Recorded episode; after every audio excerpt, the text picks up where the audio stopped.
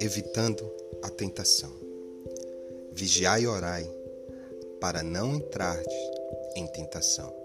Jesus, Marcos, capítulo 14, versículo 38.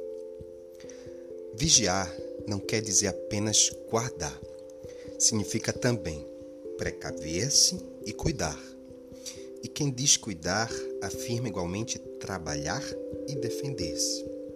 Orar, a seu turno, não exprime somente adorar e aquietar-se, mas, acima de tudo, comungar com o poder divino, que é crescimento incessante para a luz, e com o divino amor, que é serviço infatigável no bem.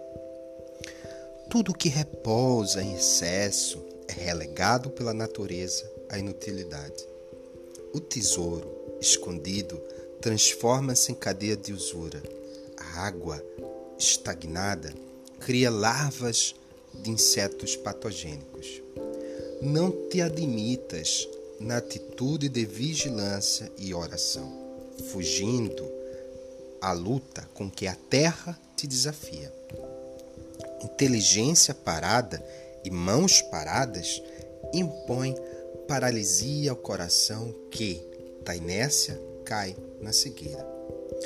Vibra com a vida que estua, sublime, ao redor de ti e trabalha infatigavelmente dilatando as fronteiras do bem, aprendendo e ajudando aos outros em teu próprio favor. Essa é a mais alta fórmula de vigiar e orar para não cairmos em tentação. Mais um capítulo profundo do nosso irmão Emmanuel acerca de uma passagem do Evangelho. Vigiai e orai para não entrardes em tentação.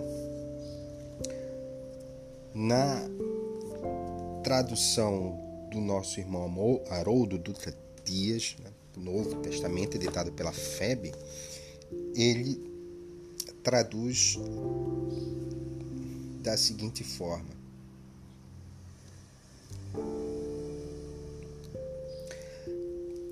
capítulo 14, versículo 38.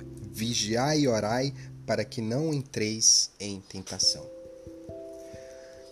Essa passagem dá-se no episódio da tentação de Cristo no Getsemane, no qual Jesus, sentindo temor, medo e cercado de uma tristeza, resolve orar.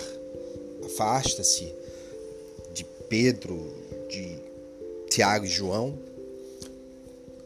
para livrar-se, através da oração, daquela tristeza que, que lhe tocava. Então, primeiramente, é importante deixar consignado que Jesus também sentiu medo, também sentiu tristeza, também esteve atônito diante da, de um momento de aflição. Então, nós passamos por diversas situações da vida em que nós somos tomados pela tristeza, pela angústia, pelo medo. Para tanto é preciso orar e vigiar.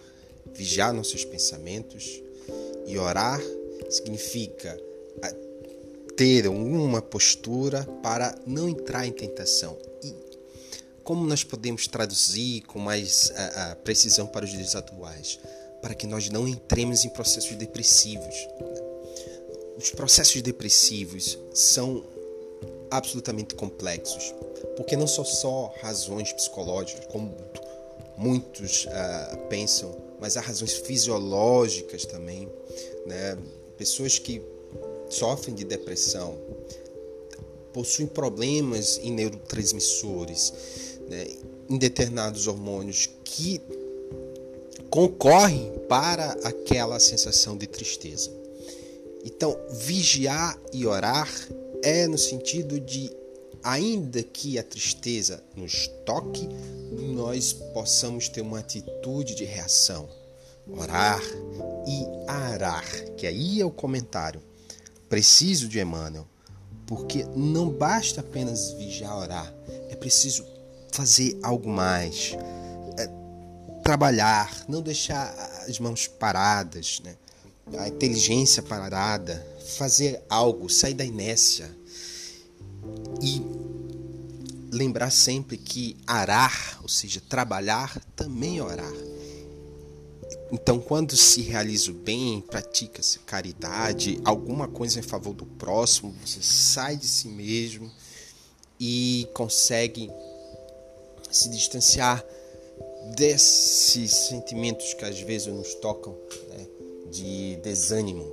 Então, para nos reguermos, é importante, para além de orar, também trabalhar, se dedicar em algum serviço em favor do bem. Como diz muito bem Emmanuel, vibra com a vida que és tua, sublime ao redor de ti trabalha infatigavelmente dilatando as fronteiras do bem, aprendendo e ajudando aos outros em teu próprio favor.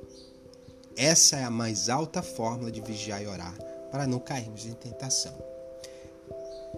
Muita paz a todos, que possamos seguir com luz e fé dentro de nós. Muita paz.